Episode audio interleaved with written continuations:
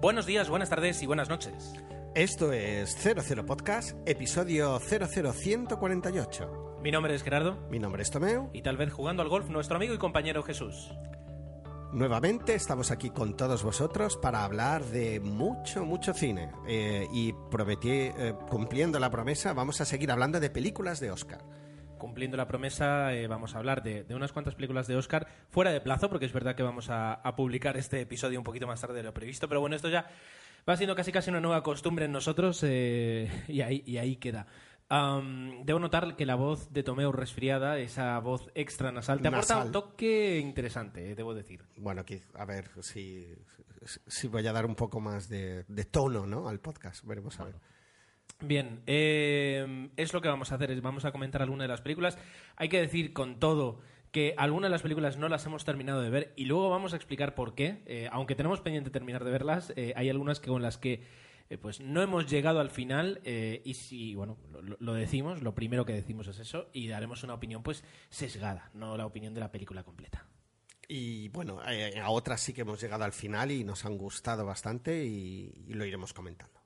Como siempre, nuestra quincena, un pequeño apartado, bueno, cine muerto que vuelve a ser el protagonista, tenemos noticias y para acabar eh, daremos rienda suelta a todos los comentarios que habéis dejado, tanto en Facebook como por Twitter o, o a través del mail. Bien, pues eh, dicho esto, vamos a empezar ya.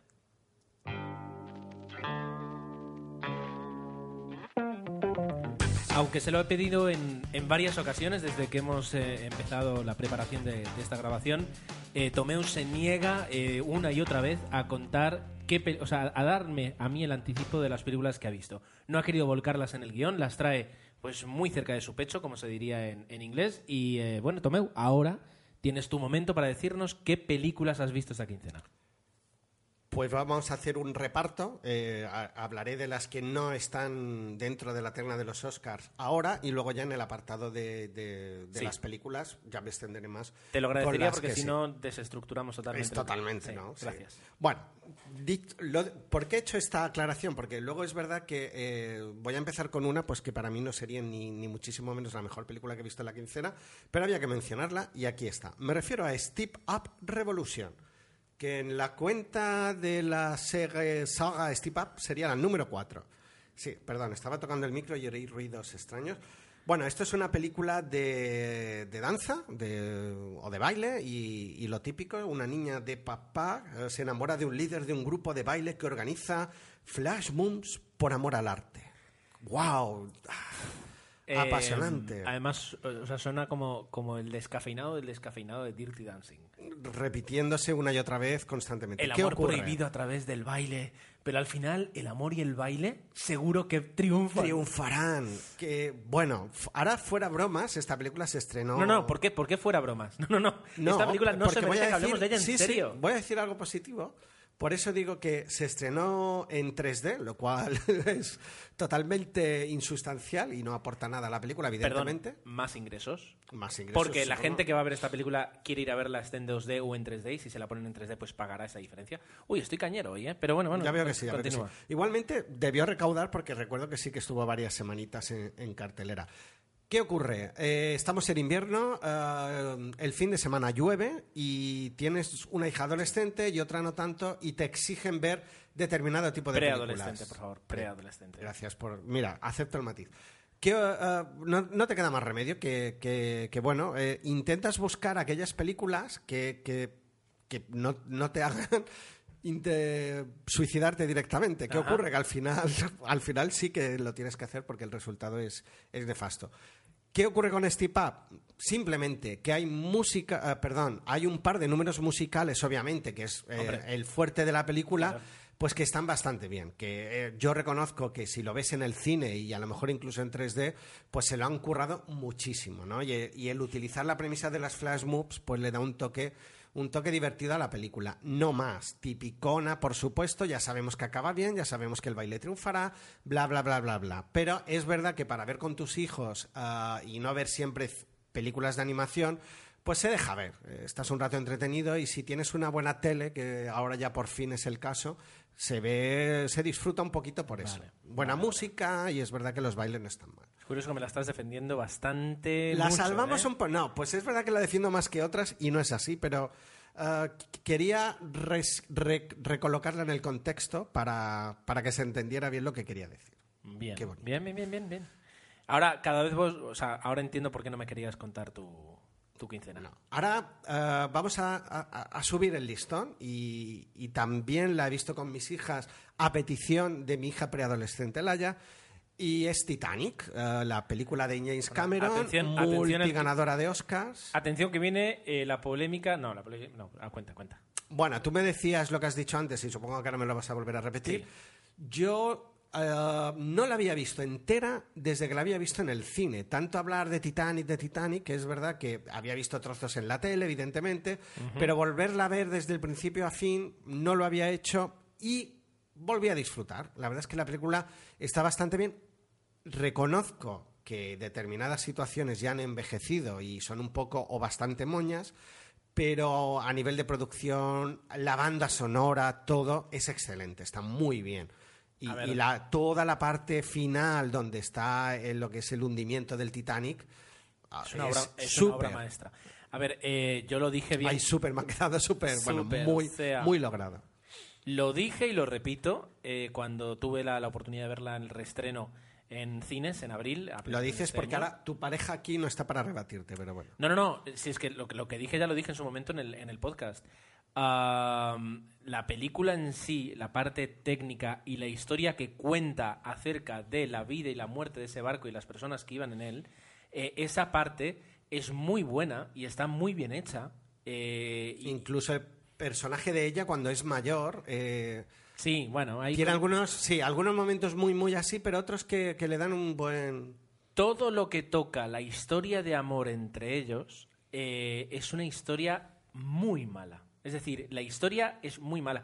Y si te fijas en Pero el mala, pero por, perdona que te interrumpa, ¿de mal interpretada o, o- No, no. o poco creíble? No, no, el guion. O sea, tú lees los diálogos eh, y, y choca mucho que en, en un contexto tan histórico y tan bien cuidado con respecto a la realidad, en ese contexto, de repente metas una historia de amor que no se sostiene y que los diálogos de los personajes, la forma en que se conocen, se enamoran y viven su historia de amor, si te das cuenta, no se sostiene dentro de la película. Te meten un, un- un- un drama de adolescentes dentro de una película mucho más seria. Ese, ese es el, el motivo que yo veo, el, el problema que tiene, que tiene Titanic para mí. Ese es el, el problema que tiene. ¿Vale? Es decir, la historia de amor. Siempre lo fue. Es decir, yo me acuerdo haber salido la primera vez del cine y decir lo mismo. Siempre lo fue. El resto de la película, y por tanto incluso, es decir, el momento clímax de la película, que es toda la, la parte del hundimiento, es una obra maestra del cine. Es No, decir, no, impresionante. eh, Solo la escena cuando el barco ya se está hundiendo, que se pone en vertical, eh, es, es, es alucinante. Y vimos, además, pudimos ver un reportaje que hicieron en Discovery Channel de James Cameron, Sí. pues, tal, eh, con todo, o sea, se hizo con todo el realismo documentado y el tipo se quedó enganchado unos años más buscando incluso más lo que había sucedido. Pero que, que- la película en ese aspecto es intachable. De hecho, eh, se llevó 11 Oscars. Y 11 Oscars significa, eh, aparte de mejor película y mejor dirección, se llevó todos los técnicos posibles. O sea, a Ben-Hur, supuso. Por eso. Así que, eh, bien, o sea, me parece fantástico. ¿A tus hijas le gustaron? Eh, sí, bueno, sí, sí, a las dos. La, la más pequeñita, Ana Paula, con seis añitos, obviamente, se aburre, pero aguantamos bien. Eso era, además, es que puedes, claro, eh, a mi hija le encantó la historia de amor, evidentemente. De hecho, ella, la parte técnica y todo lo demás, pues que Claro. el, el final, sobre todo, pues no comparte para nada, pero la aguantó bien y le, y le gustó mucho. Pero es una película perfecta para un domingo por la tarde lluvioso y, y la disfrutamos muy mucho. O sea que la verdad es que sí. Y yo creo que eh, la historia de amor tiene buenos momentos. A mí la escena del dibujo me gustó mucho, por ejemplo. Bueno, pero eso es es una escena Y, y otras situaciones, es verdad que otras a lo mejor cantan mal, luego tienen unos diálogos cuando se vuelven a ver por segunda vez, que él le enseña los dibujos, no sé, a mí la verdad es que está bien. Es verdad que a lo mejor se estereotipa muchísimo el personaje del marido de él, que es muy, muy malo, muy maloso, hasta, hasta casi prácticamente el último minuto de la película. Y, y eso sí que es verdad, me ha gustado, el, eh, y ese matiz sí que lo, lo, lo comparto. Te tomas muy en serio toda la película y toda la ambientación. Y la historia de amor flaquea. Vale, estoy de acuerdo. Llego hasta ahí, desde luego. Eso sí. Porque Pues el, el personaje del, por ejemplo, del marido, como te decía, sí que es demasiado estereotipada, demasiado malo. No, el no mayordomo es, muy mayordomo, También. el malo es muy malo, También. el chico es muy chico y, Y la chica madre es muy chica. madre. Y la madre es muy madre. Quiero decir, una película de, de adolescentes, de drama de adolescentes, de amor prohibido, en, en dentro de un, De un contexto, de un sí. contexto mucho más, mucho más adulto. Eso Pero es- bueno, eso es lo que venga, creo. aceptamos barco. ¿Qué más? Y ya para acabar, Gerardo, no me quiero alargar mucho más, a una película, un musical con mayúsculas. Seguimos en el mismo contexto, Gerardo. Lluvia, cine. Me fui al corte inglés, y perdón por la propaganda, a comprar My Fair Lady, porque me hacía ganas verla en condiciones óptimas. Eh, My Fair Lady es un musical del año 64, traducido o se tradujo como. Bueno, yo creo que aquí en España igual, pero se decía My Fair Lady indiferentemente, Mi Bella Dama, del, ah, del director Josh Cukor y que nos cuenta pues la historia del, de Pigmalión, ¿no? El cómo una mendiga o una vendedora de flores se puede llegar a convertir en toda una dama de la alta sociedad, ¿no? En tono de musical, con excelentes y extraordinarios mm, números musicales. El 90% de las canciones son pegadizas y aquí hay una sabia mezcla que, que yo prefiero así, más que en el caso de Los Miserables, que no la he visto, pero me han dicho que eh, todo el tiempo es musical y no hay tiempo al diálogo. Aquí se mezclan amplios diálogos, brillantes diálogos con números musicales. Y hay mucho musical, porque es una, una película de tres horas. Pero para mí es uno de los grandes ejemplos de, cómo se debe hacer un musical, eh, las composiciones, la banda sonora, todo eh, eh, en perfecta armonía.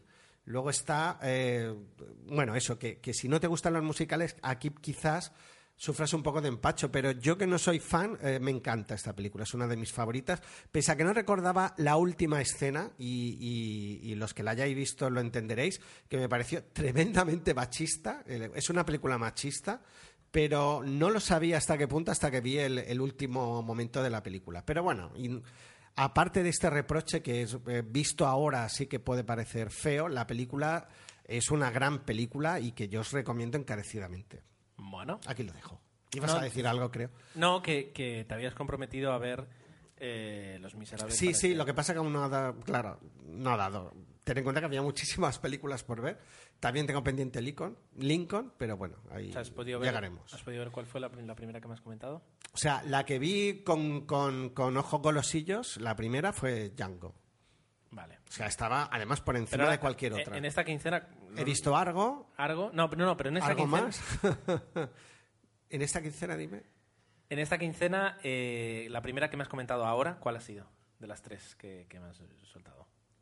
Creo que te he dicho, bueno, he visto Django, Argo. No, Te- no. Ah, Step Up Revolution, dices. Has podido ver St- Step Up Revolution, pero no Los Miserables. Ya, pero me debo también a, a- a mi familia. Es- eh, tengo que dividir. Por ejemplo, Django la vi yo solo. Yo, bueno, aquí lo dejo. Yo qu- quiero decir, el- la gente que nos escucha te podrá juzgar. Igualmente le han dado un premio yoga, ¿no? A- al musical por ser demasiado musical a Los Miserables. Yo, eh, eh, en, en- en ese... eh, Bueno, sé que son premios películas- chorras, pero bueno, Juzgar la película en ese aspecto, eh, no sé, no sé, no sé hasta qué punto tiene, tiene sentido. Pero bueno, bueno, ya veremos. Bien, am, es momento de mi quincena. Tú quincena, Gerardo. Cuando llevamos ya grabados, ¿cuánto? 13 minutos. Te has comido 13, 10 minutos del, del podcast, está bien. Am, mi quincena es, fíjate, es bastante... Es- perdona, teniendo en cuenta que soy la estrella del programa, que menos. De, de hecho, me obligas a hacer un esfuerzo todavía de, reprimirme, pero no- tengo que dar rienda suelta. Tengo mis fans que me reclaman. Bien, Tu ignorancia es apreciada. totalmente, gente, sí. totalmente. Bueno, venga, vamos con, con el mío. Interesante eh, que he tenido, bastante, bastante además eh, diversa. ¿vale? La he podido oír y es divertida. Cuenta, cuenta. Vale, vale. Por una parte, vamos a empezar con una película. Eh, una película que es de esas películas que no es porque sean muy buenas, pero tiene que verse. El guardaespaldas. Una película que mm, pillamos en la tele. eh, Es como, bueno, Titanic, ¿no? En el fondo. O sea, no, esas es- películas... Es muchísimo peor que Titanic. No, pero esas historias de amor que, que te apetece ver de vez en cuando. Es una película eh, clásica de la hemeroteca, pero no, no, no por su, su calidad. Ahora me estaba fijando que en, en- en- No, no, la, en IMDb. En la IMDb le dan un 5,8. Aún así, es una película que tiene ahora 21 años, con la tontería 21 años, eh, que la ves y no envejece. Es decir, te cuenta dos cosas, ¿no? Te cuenta tres cosas, ¿no? Eh, eh, el problema que tiene el personaje Whitney Houston de que alguien la acosa y contratan a, a Kevin Costner para guardaespaldas. Eso es una de las cosas que te cuentan. La otra cosa que te cuenta es la relación entre Kevin Costner y, y Whitney Houston. Perfecto. La tercera cosa que te cuentan son las canciones y los números. Y, Que es un musical también. Exacto. Creo que en algún momento, de estos datos que no son ciertos, ¿no? Pero en algún momento leí que sigue siendo la banda sonora más comprada, más con más éxito de la historia, porque al fin y al cabo eran todo canciones de Whitney Houston y, y se vendió no solo como banda sonora, sino como... Preciosas, además. Eso creo que es indiscutible. Exacto. Entonces, la, la mezcla... Uy, tenía el micro mal aquí, perdón. La mezcla entre película eh, de acción y de suspense Que lo tiene. y musical, porque al fin y al cabo hay un montón de canciones de ella, eh, hace una mezcla rara pero que funciona bastante bien.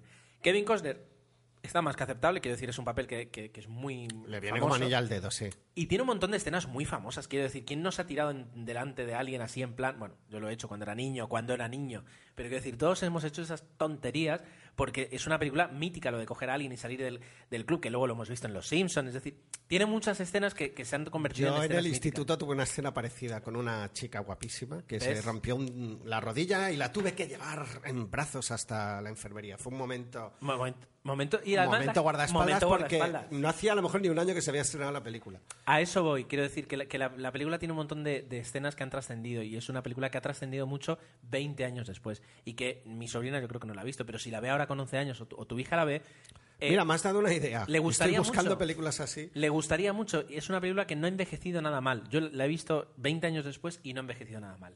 Y Whitney Houston, eh, pues canta, no es que actúe demasiado bien, pero es verdad que, que lo hace bien, canta muy bien y, y convence. La verdad es que es una película de estas bonitas de ver. Que Sí. mucha gente, eh, lo- los más machos del lugar a lo mejor, pues rehuyen decir que les gusta, pero yo creo que en el fondo sí, a todo el mundo le gusta una, una película así.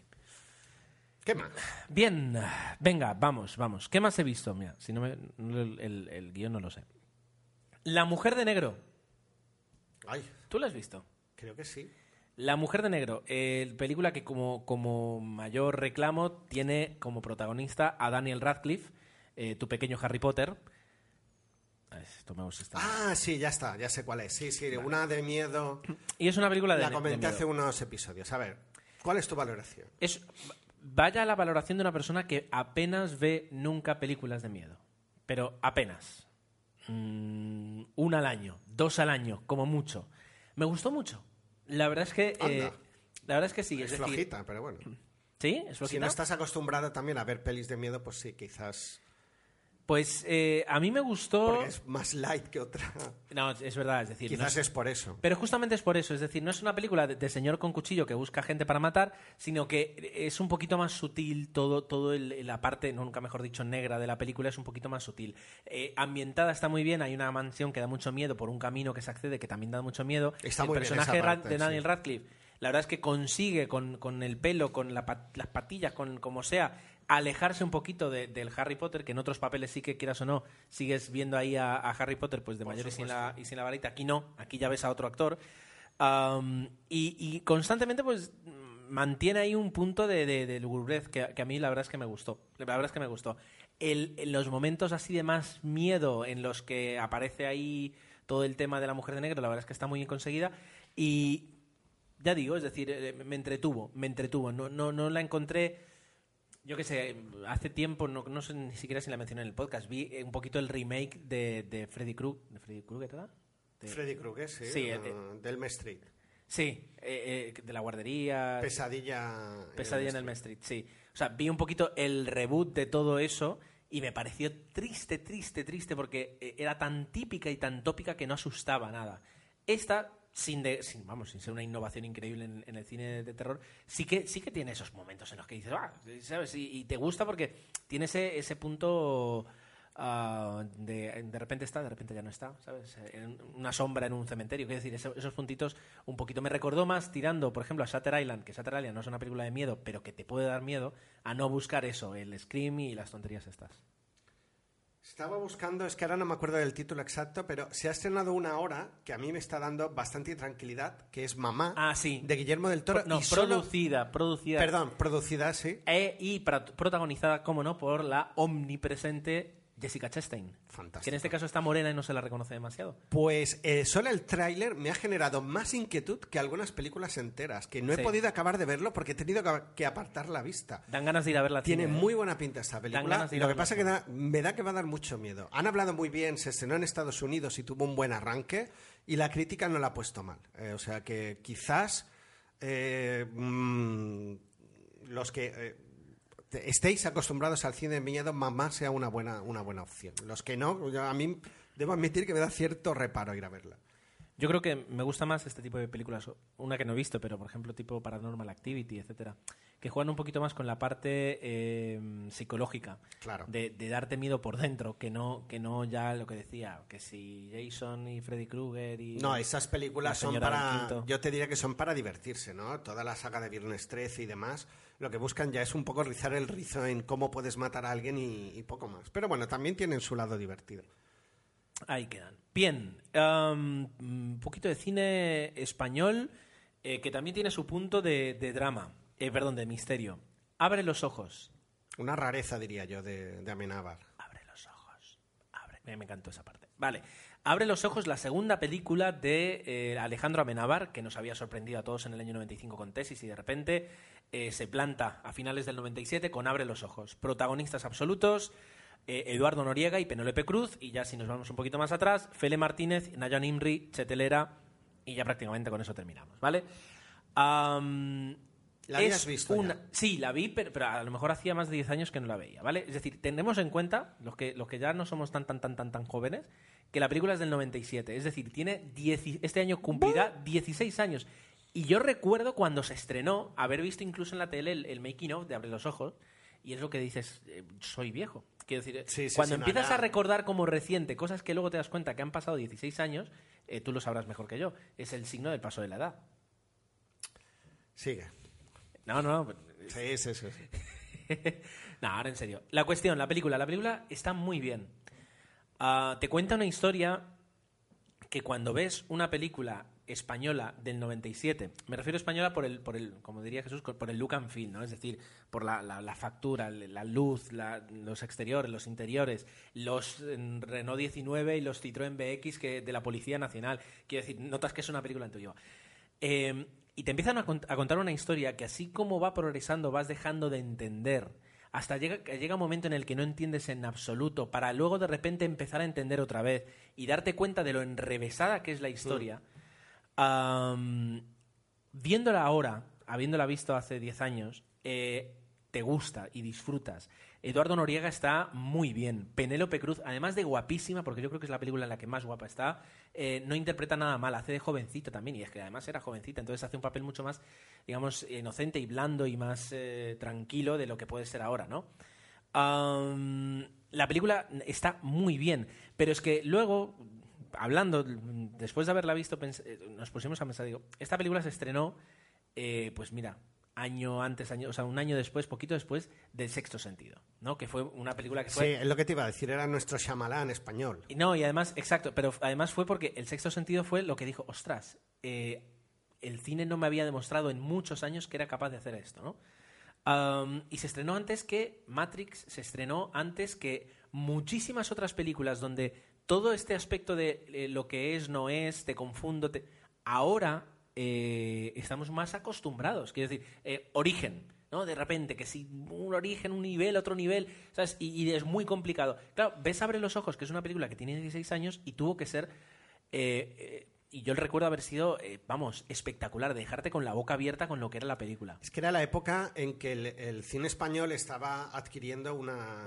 Sí, una segunda madurez. o- Una ma- exacto, no una primera, sino una segunda, donde los directores eh, estaban, lo que tú decías, intentando romper el tópico de- del cine español, aportando pues ideas e incluso Amenábar yo recuerdo que en esta película algo muy muy muy propio del cine de Hollywood y que aquí se atrevió a hacer fue vaciar la Gran Vía para rodar esa escena del Exacto. principio Eh, eh, ya se ve ahí la vocación de un director de decir no no vamos a hacer algo con un Grande, par ¿no? y, y eso está muy bien Compuso la banda sonora, quiero decir, es, es una película de principio a fin fantástica. Yo, yo creo que, que- Yo le veo eh, ese punto de complejidad que a veces puede ser un lastre durante la película, ¿eh? que, te, que te sientas demasiado desorientado y, y puedas llegar a perder el bueno, interés. Pues de- al- todo lo contrario, es decir, eh, eh, Animo a que si os ocurre eso, que sigáis. Dis- la disfrutas de principio a fin, la verdad es que está, está genial. Recordemos que de ahí salió luego Vanilla Sky, protagonizada por Tom Cruise y Penélope Cruz, eh, que, que fue la adaptación a Hollywood de esta película. Terrible y una imitación Terrible. burda, innecesaria, Terrible. más que burda, innecesaria. Terrible, terrible. Bien, por último, Intocable, una película que teníamos grabada y que de repente dijimos vamos a verla porque teníamos ganas de pasar un buen rato. Tengo ganas de, de volverla a ver, sí. que no sé qué le ha pasado a la academia a la academia a la academia del cine a la academia del cine las artes y las ciencias de, de los Oscar eh, que no está nominada eh, como mejor película digamos de habla no inglesa e intocable quiero decir vale me- será cierto que no es de un director iraní que sufre la represión y que por tanto ha tenido que grabar en la clandestinidad vale pero una película eh, con tan buena sintonía con tan buen eh, espíritu, Rollo. con tan buen rollo, con tan, y el, sintonía entre los dos actores, con Química Una- pura y dura. una película tan buena eh, tendría que haber estado nominada. Solo por, por- porque eso también es cine. Es decir, a veces eh, The Artist es cine y es verdad, pero a veces est- eh, esta película, esto también es cine. El, el- el que todo el mundo decía, tienes que ir a verla, sales de un buen... Y es verdad, vas al cine, la ves en el cine Cierto. y salías con una...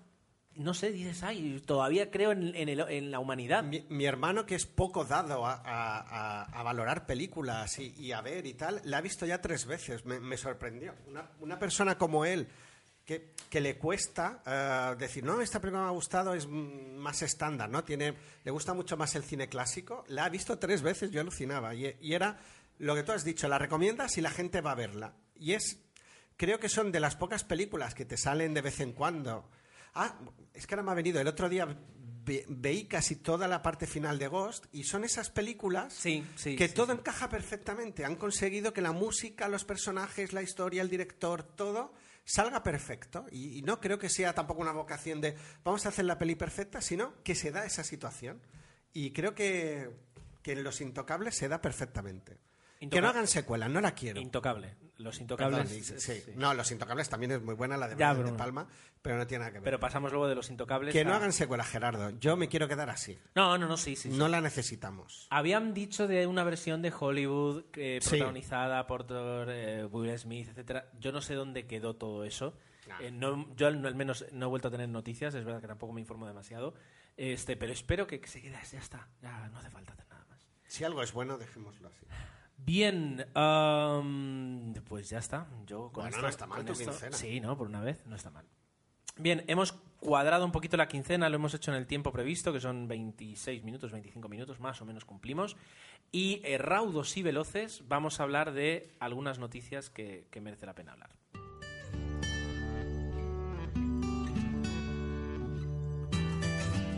Debo reconocer que la, que la sección esta de noticias a veces nos trae cosas que, como no, no, no queremos estandarizar esta sección, sino que nos co- comentar cosas que nos llaman la atención. Gerardo hoy trae algo pues que a mí me ha hecho gracia, a él también, digo, pero es verdad que se sale un poco de, de- de los cánones habituales, ¿no? ¿Qué, qué es o, o qué era? Lo Se que- sale mucho y además quiero decir, eh, no es que estuviera aquí realizando un trabajo de investigación, sino que simplemente ayer justamente dio la casualidad, eh, en clase de francés, porque estudio francés, este, eh, nos pusieron un ejercicio de, escuchar esta noticia, que por cierto fue fatal porque hablaba muy rápido y no, podíamos entender nada. La cuestión, am, se va a estrenar, se estrena en Francia, Wadja, una película dirigida por, por eh, ¿cómo es? Haifa Al-Mansur. Eh, ¿Y por qué traigo esta noticia? ¿Por qué? ¿Por qué? Porque es, la, es que al principio, ya digo, la escuché en francés y dije, será yo que lo he escuchado mal, pero no, luego realmente era así. Es la primera película realizada en la historia de Arabia Saudita. Hasta la fecha, en Arabia Saudí no se había hecho ninguna película. Estaba prohibido hacer películas. Sorprendente, sí. ¿De acuerdo? Llamativo. Más llamativo todavía es que Haifa al-Mansur es una mujer, no es un hombre. Es decir, la en un país donde la mujer no puede, eh, y además te lo contaban así, no puede eh, conducir, no puede votar, no puede trabajar junto a hombres, y justamente la película va de esto, no puede montar en bicicleta, está prohibido, esta mujer, con, con su santa voluntad, ha conseguido ser la directora de la primera película la Rizando el rizo, vamos. Rizando el rizo. Ella comentaba que eh, ha tenido que, que rodar, o sea, ella dirigía a los actores por teléfono, porque eh, en Arabia Saudí están prohibido que los hombres trabajen, o sea, las mujeres trabajen codo a codo con los hombres. Entonces, ella se tenía que ir a un camión alejado para cumplir la ley, ver a los actores de lejos y dirigirles por teléfono De lejos. de lejos, que a la hora de hacer el guion ha tenido que hacer una crítica, o sea, hace una crítica de la discriminación de la mujer. De hecho, la, la, la- la película va de- del sueño de, de Wadja, que es eh, montar en bicicleta, algo que está prohibido, y, y- y es una película pues, que muestra la discriminación eh, a la que se ve sometida la mujer, pero a la vez tiene que contar eso, pero eh, lo comentaba ella también, eh, tiene que el guion tenía que, que respetar la cultura saudí y ser respetuoso para que pudiera realizarse la película y estrenarse como se va a estrenar. Le han prometido que se va a estrenar en la televisión saudí. Entonces, es todo, es todo una, una, una proeza que aunque es un poquito lejana de lo que solemos hablar en 00 Podcast, No, no, me parece se fantástico. dio, la, se dio la casualidad y tenía muchas ganas de, de- de cont- de contarlo, porque me pareció extraordinario, extraordinario. Pues mira, yo ah, ah, daré el toque estándar a la sección de noticias hablando de Star Wars. Em, es una noticia ya de hace unas semanas que, que, que anecdóticamente es que me llama la atención pues que el director JJ Abrams va a ser el que va a dirigir la primera de la, de la nueva saga que ya sabéis todos que Disney ha comprado los derechos a Lucas y parece ser pues que tiene claro que quiere ganar dinero con esto. Entonces, lo primero es hacer ah, o apalabrar tres películas nuevas. La sorpresa ha sido que el que ha vuelto a traer a todo el mundo la saga Star Trek ahora va a dirigir Star Wars. A mí me parece un sacrilegio. Eh, ¿Cómo puede ser esto? Había unos tweets muy interesantes de, de Luis F. Mayorgas al respecto. Que decía, Eh, pero no, al final pero- no le seguí, pero... Eh, a él no le parecía mal, es decir, al fin y al cabo, eh, tonterías aparte, es verdad, ahora mismo la saga de Star Trek y Star Wars están bajo que una... hemos visto el tráiler y tiene muy buena pinta, además. Primero, o De sea, de- perdón, de Star Trek. La Lo nueva. de que esté sobre bajo una sola persona, es que decir, ya es una tontería, estamos en el año 2013, somos mayorcitos todos, ¿no? No vamos a dejar estas, estas cosillas. Segundo, eh, nadie, o sea, quiero decir, cuando se estrenó la primera de Star Wars, eh, nadie dijo qué barbaridad, han tirado la franquicia al suelo, no, todo lo contrario, es decir, sí que se dijo que bueno, que la película estaba hecha con un cierto cariño a la, a la saga, a los personajes, con, con bastante respeto y con bastante intención de hacer lo que siempre fue la saga de Star Trek, que también lo fue la, la saga de Star Wars, entretener, entretener y entretener. Con una buena historia, con una buena Sí, sí, yo me la con pasé un buen bomba. fondo y, y- y es un poco la, la- la intención tanto de, de- de esta película como de la anterior. Entonces, eh, perdón, las dos películas de, de- o sea, tanto las películas de Star Trek como, como las nuevas de, de Star Wars. Entonces, a mí me parece muy, o sea, eh, tranquilizador que a lo mejor se lo podían haber dado a otro director, sí, y que saldría un muy buen producto, sí, pero a mí me, me- me- me resulta tranquilizador que, que las nuevas películas de Star Wars recaigan en un profesional y en una persona, ya no solo persona, en un equipo, porque quiero decir, esto es un equipo de, de- de- de bastante grande que, que- que- Claro. que rodea a JJ Abrams y que del creador de los de una película que a mí me entretuvo de una serie que a mí me entretuvo y de Y del Super creador de- 8. y Super 8 y de Star Trek pues que se encargue de la producción de una película eh, que a mí seguramente me entretendrá mucho que Star Wars no la- o sea con tal de que no la rompan y que me cuenten algo que me entretengan ya está Con que lo hagan un poquito mejor que las otras tres. Igualmente sí que es llamativo, ¿no? El, el hecho de que el que ha remontado una saga, o sea, no diré que están lo- los de Star Trek y los de Star Wars, que son dos mundos diferentes, pero que al final vayan a compartir eso es, es curiosísimo, ¿no? Yo no sé si es un acierto o no. A mí es verdad que el director me gusta, pero no deja de ser llamativo que suceda algo así. Pero bueno, ya veremos. Eh, el tiempo dará o quitará la razón. Dentro de la misma línea, o sea, dentro de la misma noticia, eh, parece ser que ahora hay noticias de que además de las tres películas, eh, aún no se han confirmado director, va a haber spin-off sobre eh, una película sobre Han Solo, lo cual puede estar muy bien, y otra sobre Boba Fett, que es uno de los malos de la saga, sobre todo de las, de las primeras, y bueno, que también aparece en, la, en las otras. Que lo curioso es que además eh, lo que se pretende es que el malo en ambas sea Darth Vader. Aparecerá Darth Vader y también aparecerá el Java, el Hat, o sea que la cosa puede ser interesante. A mí, al final admito que, que, que después de que George Lucas destrozara su saga con otras tres, que lo que venga ahora, pues ya está. Yo iré al cine a verlo y creo que me lo voy a pasar bien. Y en el fondo es bueno. Y, y- y el ejemplo está en Star Trek, que no deja de reinventarse y se han hecho series y se han hecho películas. Y con yo lo creo- cual lo valoro. Creo que puede ser muy bueno y, así poder seguir disfrutando en el cine de, buen cine de ciencia ficción, espero.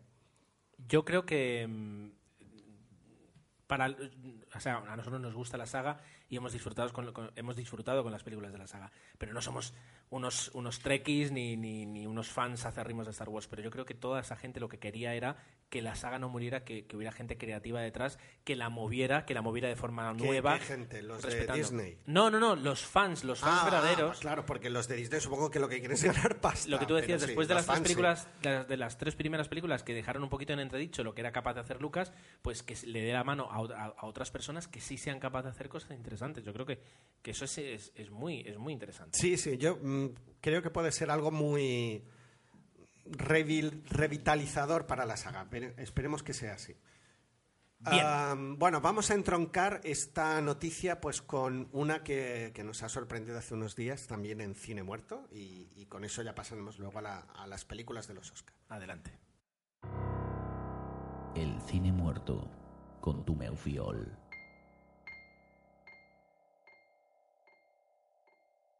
Pues ah, sin dejar el universo Star Wars, am, nos ha dejado hace muy poquitos días y, y merecía la pena mencionarlo, pues un actor, ah, perdón, un maquillador eh, británico, eh, Stuart Freeborn, que, nada más y nada menos fue el creador pues de tanto de Yoda como Chihuahua de la, de la famosa saga y que, que nos dejaba hace muy poquito y, y la verdad es que es una pena, ¿no? Y también leía pues que antes de darse a conocer en, en, esta, en estas películas eh, ya había realizado trabajos, por ejemplo, para Stanley Kubrick en la 2001 Odisea del Espacio y era el encargado de maquillar a la famosa escena eh, de los gorilas que aparecen al principio de la película de los homínidos y que tiene una de las elipsis fílmicas más brillantes de la historia del cine, ¿no? En aquel momento en que se tira el hueso y se transforma en una nave espacial, ¿no? Fantástico. Pues bueno, nos dejaba aquí hacía un par de días y, y lamentamos su pérdida. No sé si va a formar parte, entiendo yo que no, porque ya era un hombre mayor, ¿no? De la nueva saga, pero evidentemente no va a formar parte básicamente porque ha muerto. nos ha dejado. Ay, gracioso soy. Tomé ahora. Sonrío. Sonríe. Bueno. Bien, pues eh, descansa en paz y el señor Freeborn y esperemos que eh, pues otros profesionales eh, retomen su lugar para poder seguir disfrutando de- del espectáculo. Bien, pues vamos ahora con, con las películas eh, sobre los Oscars, sobre los que, las que queremos eh, dedicarles algunos, algunos minutos. Adelante. Veracidad, profesionalidad, seriedad, independencia, verosimilitud, yogur. Has perdido. Yogurt no tiene más de dos sílabas. Me encanta este juego. Dos horas y media. Un podcast cortito. Jiji jajota en dos horas y media punto.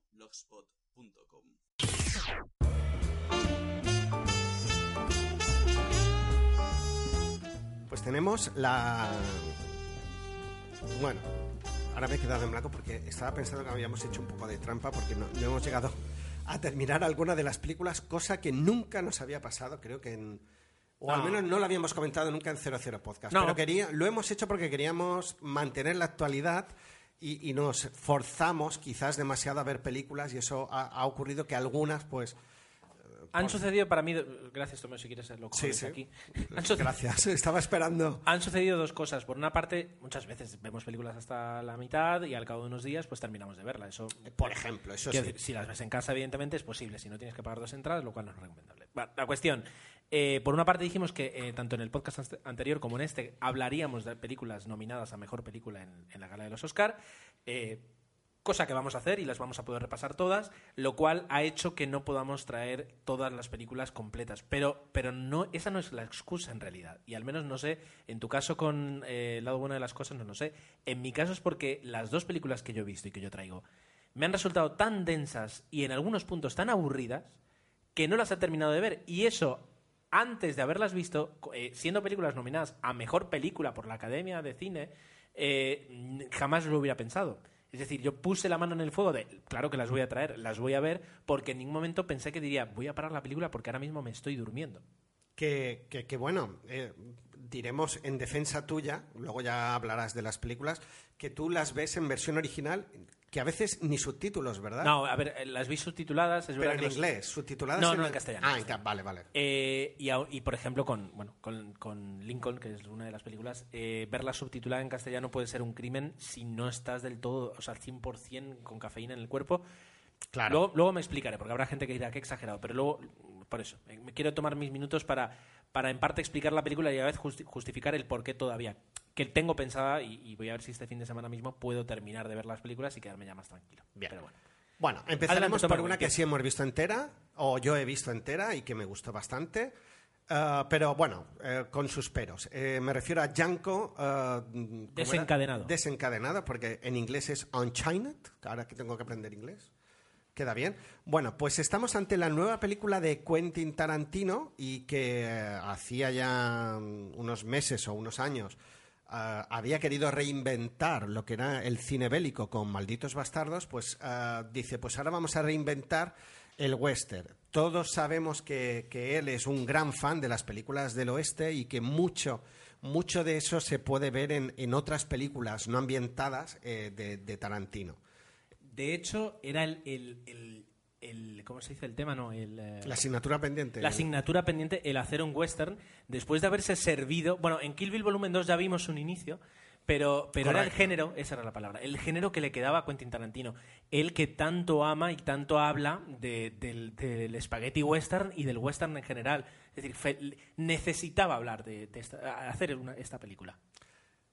Bueno, estamos ante una película del. Bueno, dos años antes de estallar la Guerra Civil Americana. eh, el uno de los protagonistas, que está protagonizado por Christopher Walsh, un cazador de fugitivos eh, alemán, le sigue la pista a unos asesinos y le promete a Django, el cual eh, consigue rescatar de unos vendedores de esclavos, dejarlo en libertad si le ayuda a atraparlos. Una premisa muy sencilla. Django es un esclavo al cual pues le han arrebatado a su mujer, a su amada, ¿Es un esclavo o un esclavo? ex-clavo, ex-esclavo, Ex esc- vale, vale. ex-esclavo. Y bueno, y la película va ah, sobre esto. El, obviamente, dentro del cine de Tarantino, la venganza está omnipresente. Eso promete ah, mucha acción y promete muchísimos tiros y, un poco el, espíritu de, Tarantino. Y efectivamente eso lo tenemos en la película.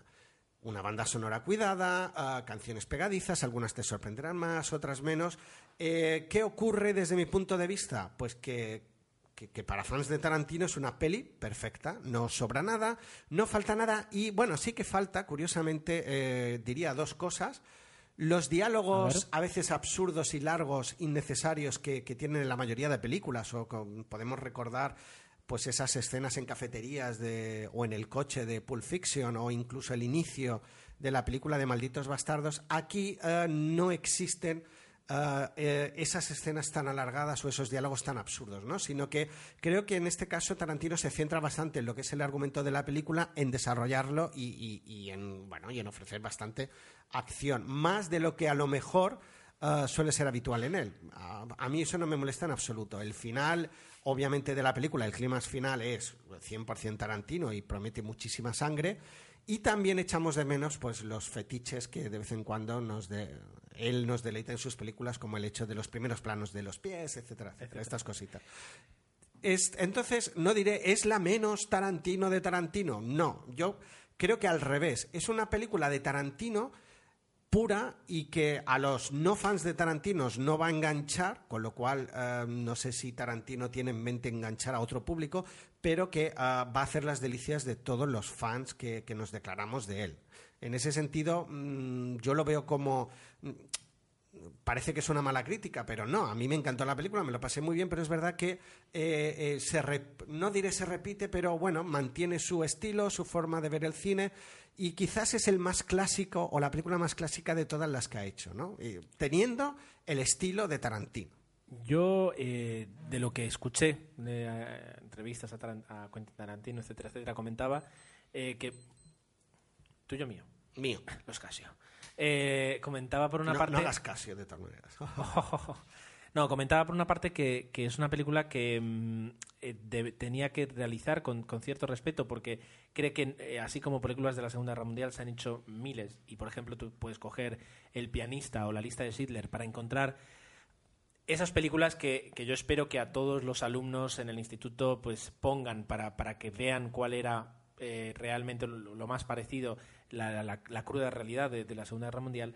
Eh, decía que con, con el tema del, del- del- del esclavismo y de, los esclavos en Estados Unidos todavía no se han hecho películas eh, que reflejen eso de una forma mínimamente seria. Aquí la verdad es que lo hacen muy bien y muy Y que- crudamente. Y que eso le obligó a, a trabajar con dos tipos de violencia. La violencia Tarantino, que es esa violencia exagerada, yo no la he visto, eh, ojo que yo no la he visto. Pero por otra parte, la violencia entre amos y esclavos y hacia los esclavos, donde ahí tenía que ser total, o sea, todo lo fiel posible. Y, violencia verbal. y no podía en ningún momento eh, sobrepasarse con eso o jugar con eso. Él quería mostrar la violencia eh, de, de la esclavitud tal y como era y a partir de ahí ya luego pues su violencia normal y corriente. ¿eh? Entonces eh, eso hace que quiero decir eh, el, el escuchar a Tarantino, el, el- el ver tratar este tema con, con tal rigor histórico o Y buscando respeto, pues la verdad es que es lo que tú dices. A lo mejor sea la película más de Quentin Tarantino eh, que, que podamos ver. De- pero pero no, no peli de Tarantino, sino una película de Quentin Tarantino. En ese aspecto la verdad es que me, me, me causa mucha curiosidad. No, no, yo insisto en que la película no me defraudó, me lo pasé muy bien, pero eh, eso, a lo mejor no enganchará obviamente a los que no, def- no, no les guste Tarantino. Y es verdad, el tema de la esclavitud, eh, el propio, que no, bueno, no le he dicho, el, el inconmensurable Jamie Foxx, que está aquí magnífico en la Sí. película, decía pues que, que nunca había visto o había rodado escenas a veces tan fuertes o que no se habían rodado nunca de forma tan explícita el tema de, la esclavitud como se hace en esta película en algún momento. La verdad es que es duro. Hay una escena en que, que si esto es verdad, y, supongo que sí, que la mayoría de situaciones están basadas en, historias que se deben haber contado, hay una escena en que la mujer de él está encerrada en una, una especie de caja y la tienen allí al sol durante días, que es terrorífico. Y, eso se muestra sin ningún tipo de, miramiento. Y, es lo que toca, ¿no? Y ese lenguaje verbal violento de desprecio hacia el negro, pues también se sufre. Pero claro, Tarantino convierte a, su héroe, al negro, al, Django. Al superprotagonista eh, en luchador de esto, en el superhéroe de la película. Y eso me encanta, ¿no? Porque es lo que provoca esas escenas en que tú dices, sí, sí, se lo merece. Esa empatía con Y eso es fantástico. Y, y- y la empatía con este personaje la tienes desde el minuto cero de la película. O sea, Bueno. que yo, desde luego, la recomiendo y le pongo pocos peros, pero yo creo que, que lo- además lo has sabido explicar muy bien, no, no es tan tarantino quizás como a otras, pero a la vez sí que lo debe ser porque eh, lo que él pretendía era retomar, el, tomarse en serio una película del oeste y además en los títulos de crédito, en todo, la forma en que se inician es el, al estilo clásico, ¿no? Con esas letras como dibujadas a mano en color rojo y tal, o sea que, que sí, yo la defiendo, vamos. Muy bien. Eh, yo voy a traer a, bueno, a Paso de- palabra. pasas palabra. Voy a hablar de Steven Spielberg y Lincoln, una película que, que se estrenó aquí pues no hace demasiado, que vino además rodeada muchísimo de pues eso, todo, todo lo que se ha hablado, de premios, nominaciones, que si Daniel Day-Lewis, que si Steven Spielberg lo ha vuelto a hacer, etcétera, etcétera. Vaya por delante que no quiero hablar mal de esta película ni lo voy a hacer, ¿de acuerdo? Vaya por delante que he visto aproximadamente la mitad de la película. Eh, y vaya por delante que, que si no he visto la otra mitad no es por falta, o sea, también es por falta de tiempo, pero sobre todo eh, porque me, me cansé mucho con esta película. Empieza en el minuto uno, bueno, el minuto uno te da tres minutos de descanso, pero desde el minuto cuatro eh, aparece un inmenso Daniel Day-Lewis, que no ves a Daniel Day-Lewis, ves a, a- a- A Lincoln. Bueno, sí, yo no lo conocí personalmente a este señor, pero quiero decir, desde luego crees que es la- Abraham Lincoln. Eh, y, y- lo ves totalmente metido dentro del papel. Dicen que, que, que, o sea, que Danny Day-Lewis o sea, enviaba incluso cuando durante el rodaje de la película les enviaba, les enviaba, bueno, dicen SMS, yo supongo que serían WhatsApp, a sus compañeros de reparto como si fuera él. Es decir, está totalmente metido en el, en el personaje de Abraham Lincoln. Eh, y lo hace genial. ¿Cuál es el problema? Para mí, el guion. Es una película por y para norteamericanos que hayan estudiado historia. Va a una velocidad tal que tú no entiendes, es decir, tú entiendes que hay una problemática que es la guerra civil americana y otra problemática que es la esclavitud. Entiendes que están muy unidas. Entiendes que hace falta un paso valiente de alguien para que con el fin de la guerra eh, o sea, se consiga el fin de la esclavitud. Y también entiendes que es un- en ese momento es muy complicado. Es decir, si por ejemplo Obama, Obama aquí tienen pues eh, ha tenido una misión faraónica consiguiendo un mínimo sistema de salud pública para Estados Unidos, eh, te imaginas que, la, proeza de Lincoln de conseguir el fin de la, esclavitud pues tuvo que ser diez veces mayor en ese aspecto, ¿vale? Lo entiendes y, y lo intuyes y vas siguiendo un poco la película, pero va tan rápido en algunos momentos que no, no puedes comprender lo que está ocurriendo. Es decir, a grandes rasgos sí, pero no literalmente. Entonces llega un momento en que eh, o paras la película, le das para atrás, paras la película y le das para atrás, que yo lo tuve que hacer, y yo estoy acostumbrado a ver películas eh, eh, en versión original subtitulada, subtituladas en inglés, esta la vi en castellano, y aún así no conseguía. Entonces, supongo que doblada es una película que se deja ver mucho mejor.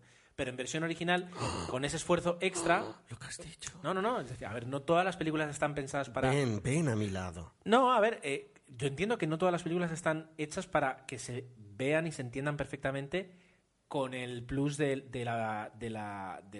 subtítulo. Es decir, que el subtítulo hace que, la capacidad de comprensión que tienes la película pues, pues baje. Pero la velocidad a la que se desarrollan algunos hechos pues, es, es demasiado rápida para, para mí. Eh, y luego no transmite bien, o al menos para los que no somos norteamericanos, el peso de según qué personajes o de según qué acciones. Que quien esté normalmente acostumbrado a lo que es la, política en Estados Unidos o lo que fue la política, sí. El elemento comparativo yo supongo que es muy fuerte. Es decir, el, el ver la Cámara de Representantes de ese entonces y compararla con la de hoy, mucha gente pues sacará valiosas lecciones de cómo ha evolucionado o cómo no ha evolucionado la política, pero para los que somos de afuera, digamos, en ese aspecto, pues se nos queda, se nos queda floja.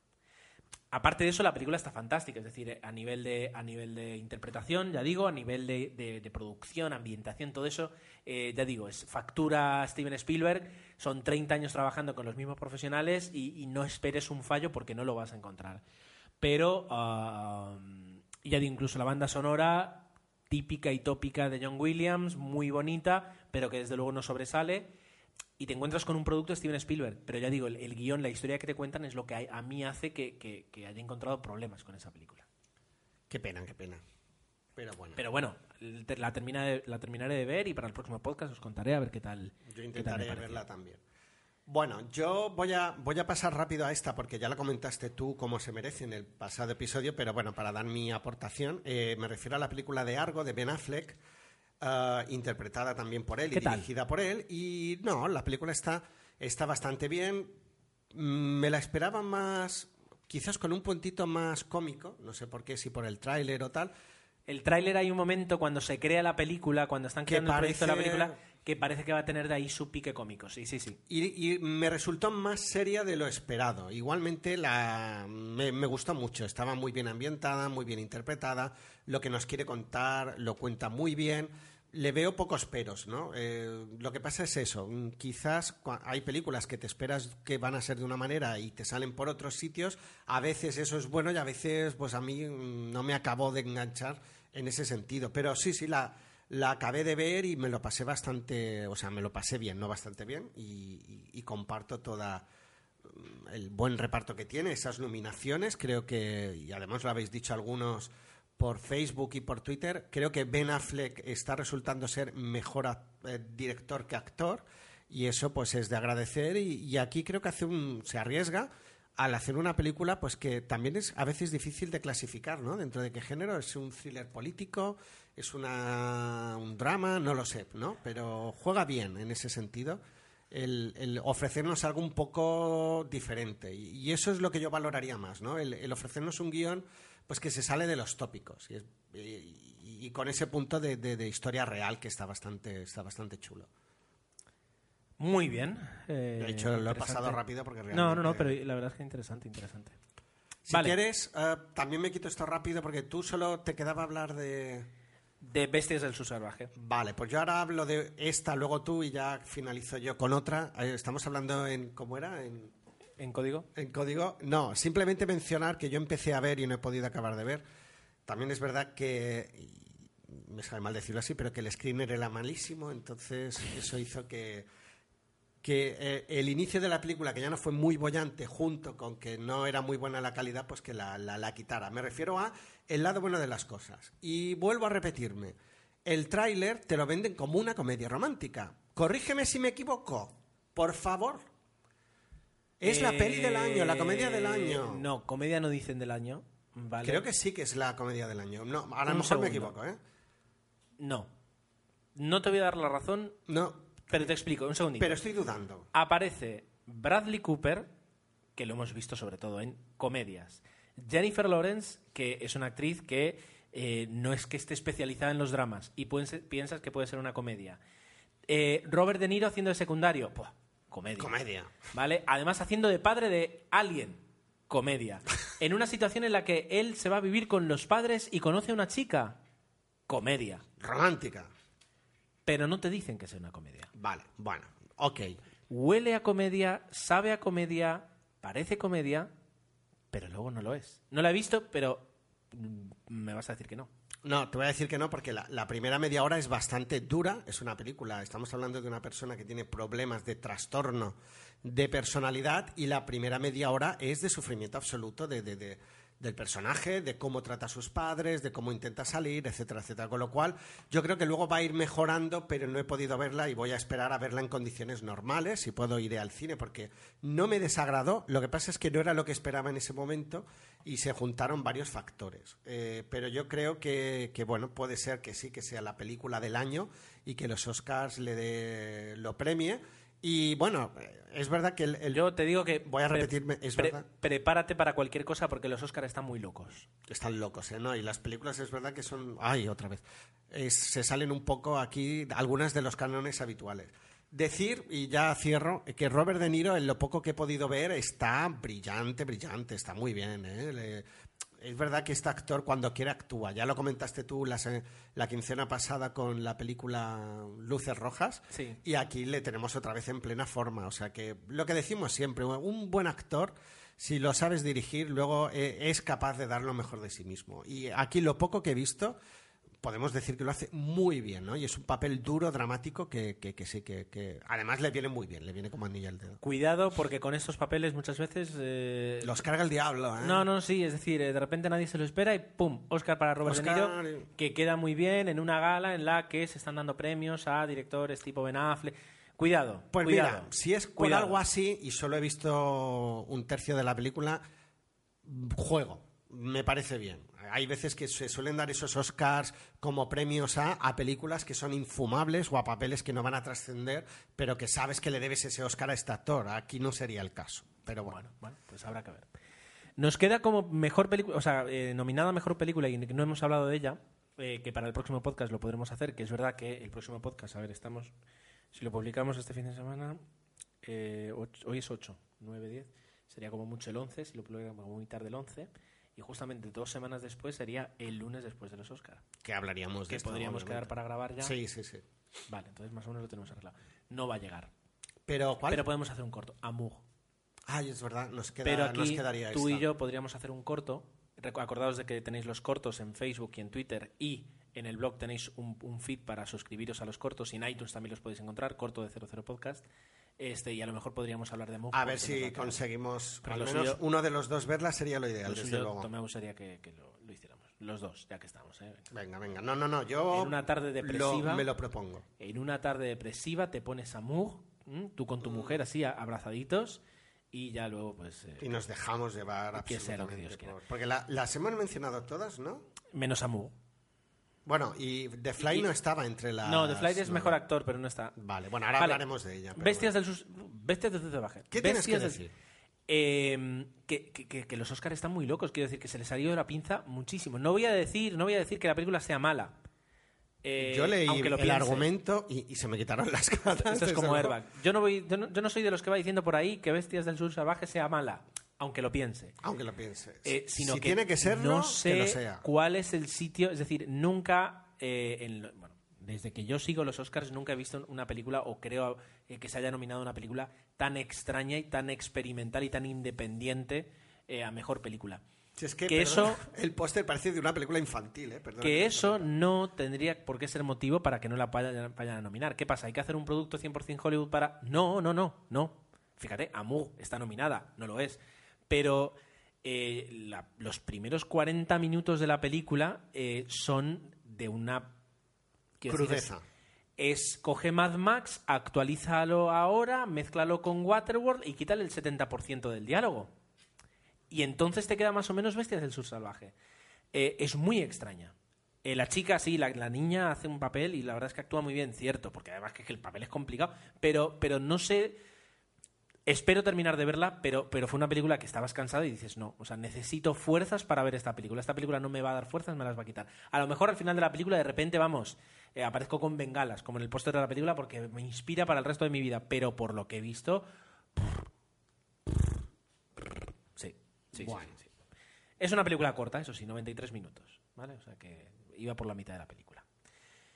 Bien, ¿tú querías hablar algo de Flight? Sí, eh, esta la he visto entera y, y me ha gustado. Y bueno, es la nueva película de uh, Delsen Washington y dirigida, y, y ese es otro aliciente por Robert Zemeckis, con lo cual la, la combinación Buena era combinación, ¿verdad? bastante explosiva. Luego la banda sonora es de Alan Silvestri, eh, yo no soy un fan de las... Hombre, Alan Silvestri, Robert Zemeckis más Alan Silvestri, Forrest Gump. Exactamente, no, no digo que yo no soy un gran conocedor y aquí pues la banda sonora no me tampoco me transmitió, pero sí, seguro que estuvo fantástica y todo lo que quieras. Como tú bien has dicho, eh, solo tiene dos dominaciones, por un lado la de guion original y, y por supuesto, y creo que merecida, la de Denzel Washington. Porque llevaba varios años sin nominársele y, y- y porque a lo Y era mejor necesario. y porque esta vez hace un papel diferente, me da la sensación hace un papel diferente Bueno. al de Denzel Washington. Es decir, lo hace en la primera parte de la película que es yo soy piloto, yo controlo, Eso pero luego, luego no es en plan qué problema hay, llamada Denzel Washington. No, aquí es el problema es él, ¿no? Eh, entonces yo creo que por eso ya le han premiado por a- atreverse a hacer algo diferente. Yo creo que sí, y,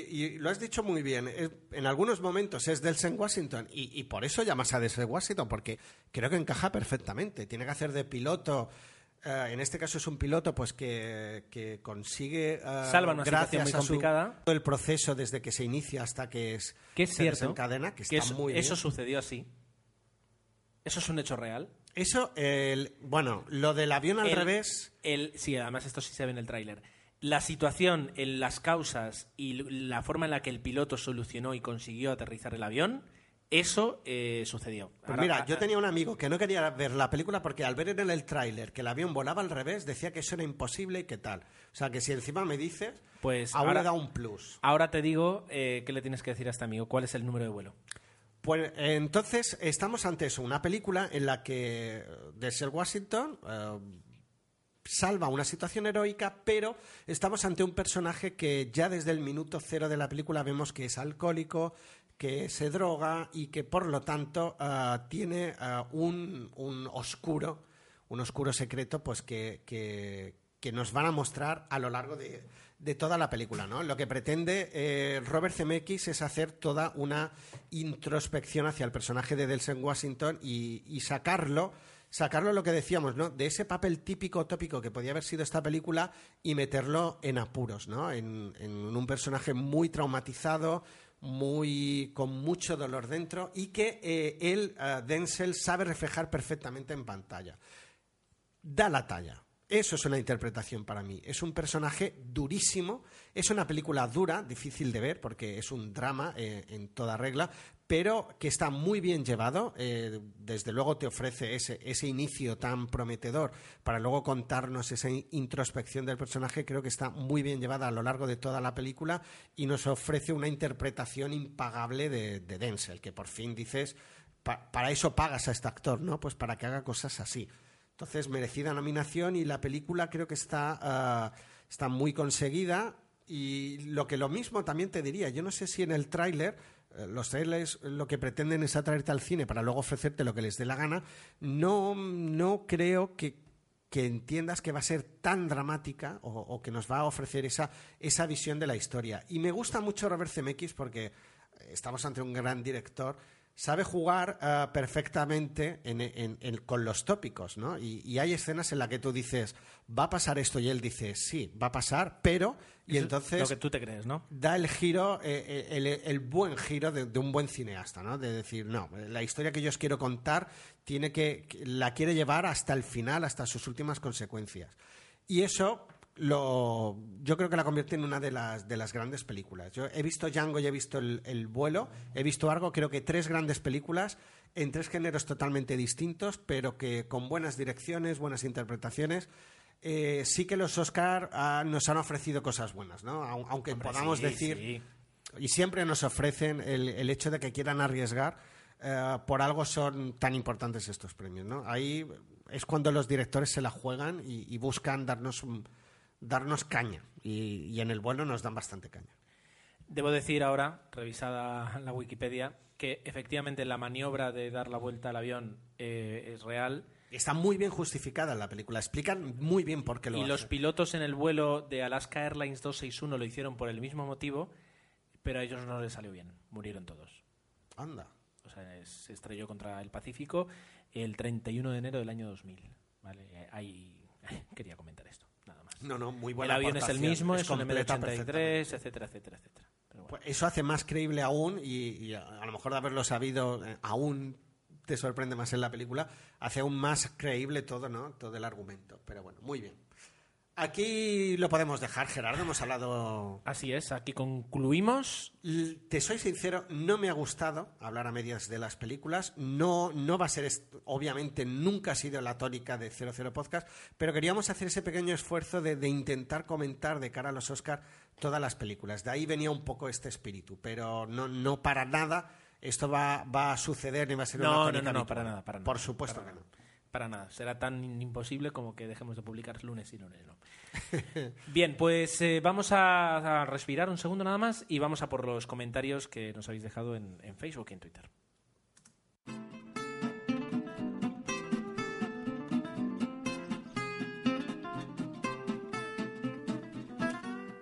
Lo primero, agradecer el- la viñeta que nos ha hecho nuevamente nuestro querido amigo Sin Watson y que publicamos eh, en, nuestro, en nuestro muro de, de Facebook y que está fantástica, ¿no? Se le ocurra mogollón. Además, en esta está especialmente locuaz con, las, con los bocadillos y es Genial, divertida. Si no la habéis visto, tenéis que, que leerla y, y para mí es un honor, ¿no? El que, que nos dedique y, y pierda ese rato pensando en nosotros y en las películas la- lo convierte en algo es- extraordinario, vamos. Eh, no dejamos de agradecerle y lo seguiremos haciendo.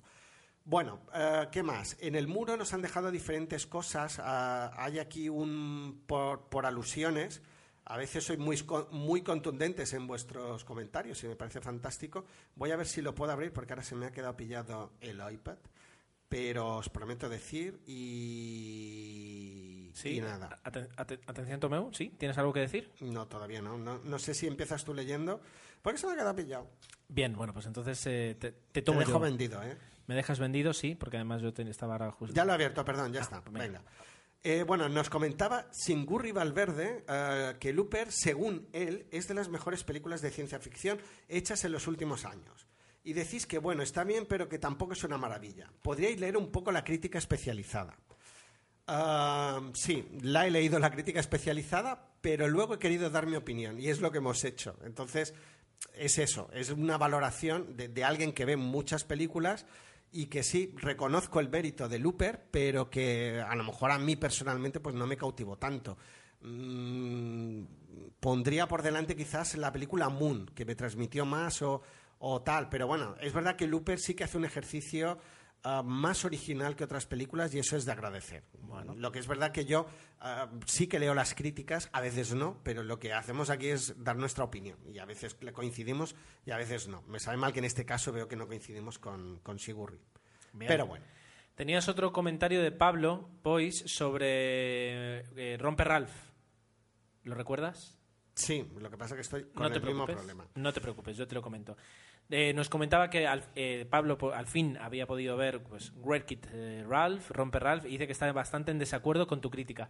¿Estás lucido? Esta- Estoy lucido. ¿Estás Eh, lucido esta quincena? No me acuerdo. Ah, lo que yo decía que era muy infantil y tal, sí. Dice que, hay- fíjate lo que yo decía, es que al fin y al cabo todo gira al final sobre que, bueno, igual.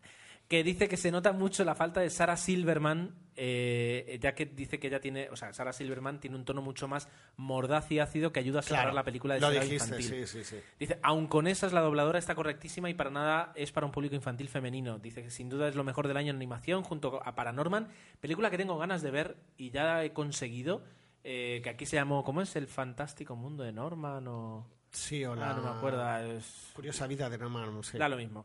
Eh, en inglés se llama Paranorman porque además tiene ese, punto gracioso, que aquí también lo podían haber llamado, pero bueno, hay que doblarlo todo. Eh, y dice que ninguna de las dos se quedan a medias como Hotel Transilvania. Dice que consiguen su cometido, que es, sin ninguna duda, divertir a pequeños y a mayores. Yo me mantengo o me reitero en esa parte. eh, mm, intenta ser un homenaje a las maquinitas y lo consigue, pero también creo que carga demasiado las cintas en ese mundo tan dulce y maravilloso. Pero bueno, es verdad que la película es muy divertida y, yo la pondría por encima muchísimo de Hotel Transilvania, desde luego. Maximiliano también nos dejaba, y ya entrando dentro de los comentarios del propio episodio, eh, un bien muchachos, gracias. Y luego indica, pues nos comentaba que iba a haber varias películas y entre ellas, ah, bueno, vamos a ir un poco a las que ya ha visto y en este caso dice que la vida de Pi para él es espectacular, sobre todo en pantalla gigante en el cine, y estoy totalmente de acuerdo. Dice que ahora se está leyendo el libro y en contra de lo que opina mucha gente, dice que él prefiere ver primero la película y luego a pasar a completar la historia con el libro, que suele ser más largo y profundo.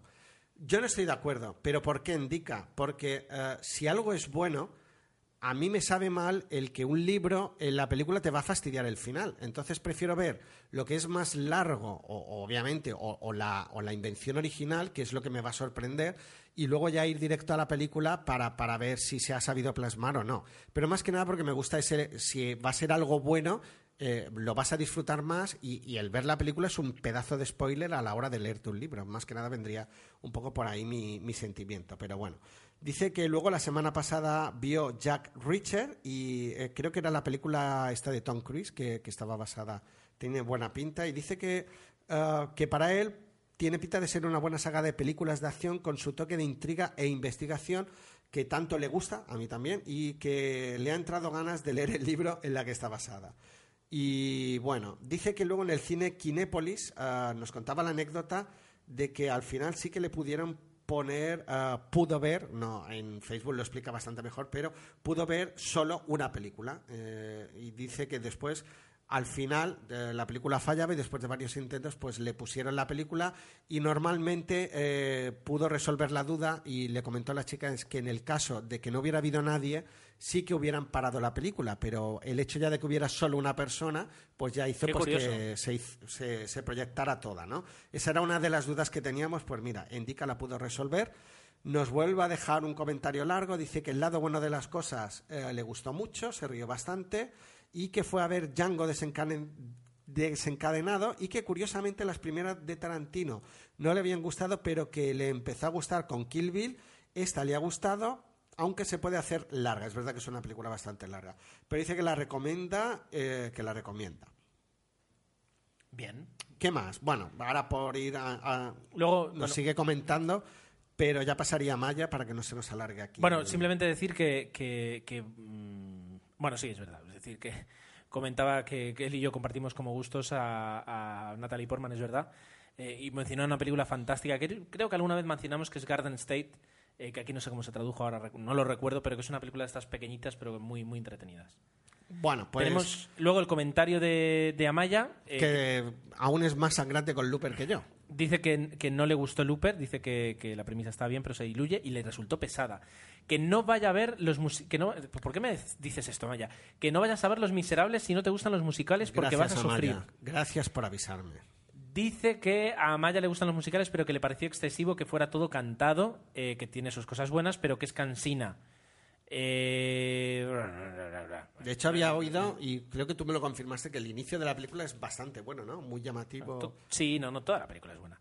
Que la noche, la noche es más oscura le gustó mucho, que le mantuvo pegada al asiento. Eh, y que Catherine Bigelow dice ha, vuelto a demostrar lo bien que rueda este tipo de películas y que le parece injusto que le hayan dejado fuera la candidatura a mejor, act- a mejor director. Totalmente cierto.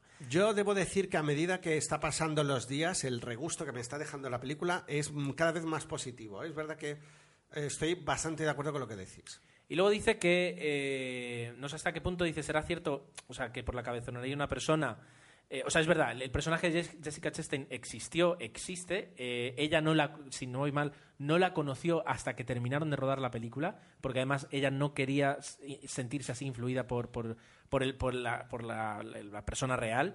Eh, y dice que de alguna forma lo que muestra es un poquito los defectos del sistema. Y es verdad, la película no es que intente vender lo, lo buenos que son uno y los malos que son otros, sino que simplemente te cuentan lo que ocurrió para que tú también juzgues un poco eh, Claro. lo bueno y lo malo que tiene todo esto. Bueno, al final Spider creo que nos dejó el doble comentario. Bueno, Nos ha dejado aquí un, pedazo de comentario. Empiezo yo con Looper, dice que le gustó mucho, que es una de las películas de ciencia ficción que sin, un super presupuesto están bien hechas, que tienen sus momentos filosóficos y de pensar un poquito. Eh, dice que eh, Joseph Gordon-Levitt es de lo mejor y que su maquillaje, eh, para asem- asemejarse un poco a Bruce Willis, eh, pues que da la, da la pega y que le da un aspecto extraño también. Dice que esto es ciencia ficción y no eh, que, le- que le gustan como código fuente, como Moon, dice, y no mierdas como hundir la flota o Transformer 3. En ese aspecto estoy totalmente de acuerdo. yo también. Ah, dice que para él la mejor película de los últimos 10 o 15 años en cuanto a ciencia ficción ha sido Distrito 9 y de lejos. Muy original, muy original esta película. Y luego hace algunos comentarios más. Bueno, habla de Virgen de los 40, dice que es una comedia bastante buena, sin ser genial, y que de ella, y, y también estás acertado, salen casi todas las que luego nos hemos cansado de ver en las comedias de los últimos cinco años, ¿no? Repitiendo un poco los gags, el estilo y tal. Los Oscars y los Goya, ¿vais a hacer una porra? Pues al final no la hemos hecho. Bueno, para los Goya, bueno, tan- estamos a tiempo todavía, es decir, podemos publicarla, podemos hacer un corto promocionándola y... Quizás, sí. Hablemos, o que cada uno publique un corto con sus nominaciones, nos podemos comprometer a eso. Lo, lo interesante sería que los demás también puedan dejar su opinión y... y- Bueno, es verdad, pues hagamos una entrada en el blog y que cada uno diga. Exacto, Bueno, exacto. pues Google, Docs... Pásame por mail tus, yo hago una entrada con esa, con la tuya y la mía, mi quiniela. Hablemos de los Oscars directamente y, y ya vemos. Bueno, tener en cuenta que si ya nos empezáis a conocer, todo esto al final seguramente no va a quedar en nada y que simplemente hablaremos de los Oscars cuando llegue el momento. Pero bueno, a lo mejor sí que suena la campana y, pone- y ponemos esa entrada que estamos prometiendo. Eh, Cine Muerto. Fernando Guillén dice que es uno de los actores que te acostumbras a ver en pantalla, aunque no fuera una superestrella. Dice que a La vida de Pi le pareció muy bien, mejor de lo que esperaba, y es una película para dejarte llevar sin buscarle excesivamente los peros, ¿no? Eh, dice que se hizo un poco larga en algunos momentos, sobre todo en la parte de la isla. Hay una isla aquí que no, que no spoilearemos mucho más. Y dice que no sé qué hay, qué manía que desde hace unos 10 años en hacer películas tan largas. Yo estoy de acuerdo. La media de las películas de los Oscars supera las dos horas y media casi. Y es muy llamativo. No sé, yo creo que el director al final am, le cuesta cortar y, y dice, no, no, quiero, todo lo que he filmado es válido y bueno, pero a veces es verdad que algunas escenas se, sobrarían o alargan en exceso una película. Eh, esta película, ah, esta película es un Forrest Gump en la primera parte y Náufrago en la segunda, según nos comenta él de la vida de Pi. Mira, interesante comparación. Comparación. Argo eh, reafirmaba el hecho de que Ben Affleck es mejor director que actor. Dice que aunque es un poco confusa, porque hablan de un tema muy serio como es el secuestro y de repente hay como gags que no pegan, pero dice que parece una comedia en vez de un drama, lo que hemos comentado en el, en el tráiler, lo que habíamos dicho del tráiler. No sé si es que el podcast se ha hecho vía Skippy, sí, se ha hecho así, porque os habéis pisado un montón de veces y hay unos cortes como raros. Es complicado, eh, lo intentamos hacer, intentamos mejorar ese punto y yo creo que poco a poco le iremos pillando pillando aquí el, el equilibrio a la situación. Hoy, por ejemplo, este episodio lo hemos grabado en casa de Gerardo, con lo cual ha facilitado que, Mirad que- cómo que esto sea fantástico. trae la mano, Tomeu, tráeme la mano. ¡Ay! ¿Veis? Sí, el, contacto físico es, es notable. Y nada, quedado- eh, se quedado ríe de mí y, y me lo merezco con lo de Miyakazi, pero Tomeu es así, no podemos hacer nada por él. Tomeu y es así. Nada. Ya hablas de ti en tercera, En tercera persona. Si Bien. queréis adoptar, te llamar al 902-0202. ¿Y para cuándo queda lo de ir al cine con vuestros oyentes? Es verdad que lo dijimos, al final no lo hemos hecho. A mí me apetece. A mí también. A mí me apetece. Pues eh, vamos a pensarlo para dentro de, de un tiempecito buscar una buena película y, y poder disfrutarla. ¿Qué estreno hay en Ahora- ciernes? Hay algunas, ¿no? No Pues sé. ahora mismo no lo Ahora recuerdo. no caigo, pero Ahora bueno. no caigo. Bien, lo, lo miraremos, lo miraremos. Jeff sí. Buckley. Jeff Buckley, por último, además le quedan cuatro minutos de batería al portátil, o sea que es el tiempo que tenemos antes de que, de que se me quede todo sin batería, que no me gustaría. Ah, dice que mm, eh, hay que separar de lo que es eh, eh, ideologías de lo que es hacer cine. Que Ang Lee hace una película donde toca el tema de la religión y eso es debatirle. eh, puede gustar o no la religión y eso no lo hará mejor o peor película. Ya, dice, ya retornaremos esto en otra ocasión. Básicamente dice que la- a él le- la película le encantó tanto por la fotografía, por la historia, por cómo cuentan la historia, que te entretiene, crea lazos entre los personajes, eh, te involucra, eh, hace que te sientas dentro de la película y que eso le da muchísimo plus. Y luego también que los efectos especiales son una herramienta, no una causa de por qué hacer cine, y que aquí en esta película es un ejemplo. Es decir, el cómo son muy buenos, están al servicio de la historia y no la historia al servicio de los efectos. Y, la, no, y además aquí hay un plus a todo esto que la quieren embellecer, embellecen la historia. Y, y es curioso, yo creo que Ang Lee pretende eso y el cine oriental eh, busca esas escenas y aquí eh, esa combinación está muy bien llevada. Bueno, pues eh, dice eso y que eh, solo apunta que el Life of Pi, la vida de Pi, puede ser tan, preten- tan pretenciosa como tú quieras que lo sea, eso sí, eh, pero eso ya es tema de autocrítica de cada uno. La verdad es que le apunta ahí un punto, digamos, eh, polémico a la película que, que no habíamos sacado hasta ahora, lo cual es muy interesante. Es muy interesante. Bueno, pues creo que ya hemos cumplido nuevamente con este episodio lleno de películas de, de Oscars y no Oscars y, y lo que haga falta. Y ahora solo queda que esperar que os haya gustado y que nos dejéis vuestros comentarios, sangrantes o no sangrantes. Aquí la, la libertad de expresión es una máxima. Y contadnos, contadnos qué os han parecido y, y a ver qué, qué esperáis ¿no? para esta nueva, esta nueva ¿cómo es? Ah, ceremonia de los Oscars y o Goyas. Venga. Bien, pues hasta entonces, recordad 00podcast.es, el correo 00podcast.gmail.com, nos podéis enviar lo que queráis, eh, en Facebook, facebook.com barra 00podcast, en Twitter, twitter.com barra 00podcast y los podcasts personales de nosotros tres, que son Los podcasts. a los Twitter personales, las cuentas de Twitter personales de cada uno de nosotros, que es arroba tomeu00, arroba gescortés o arroba café y arroba GER7, que se nos queda sin bien. Pues eh, hasta dentro, esperemos de dos semanas, porque eso significará que estamos grabando prácticamente el día de la... eh, El día después. el día después o la mañana después de la entrega de los eh, premios. Ah, y bueno, pues hasta entonces, que veáis mucho y muy buen cine. Hasta pronto. Hasta pronto.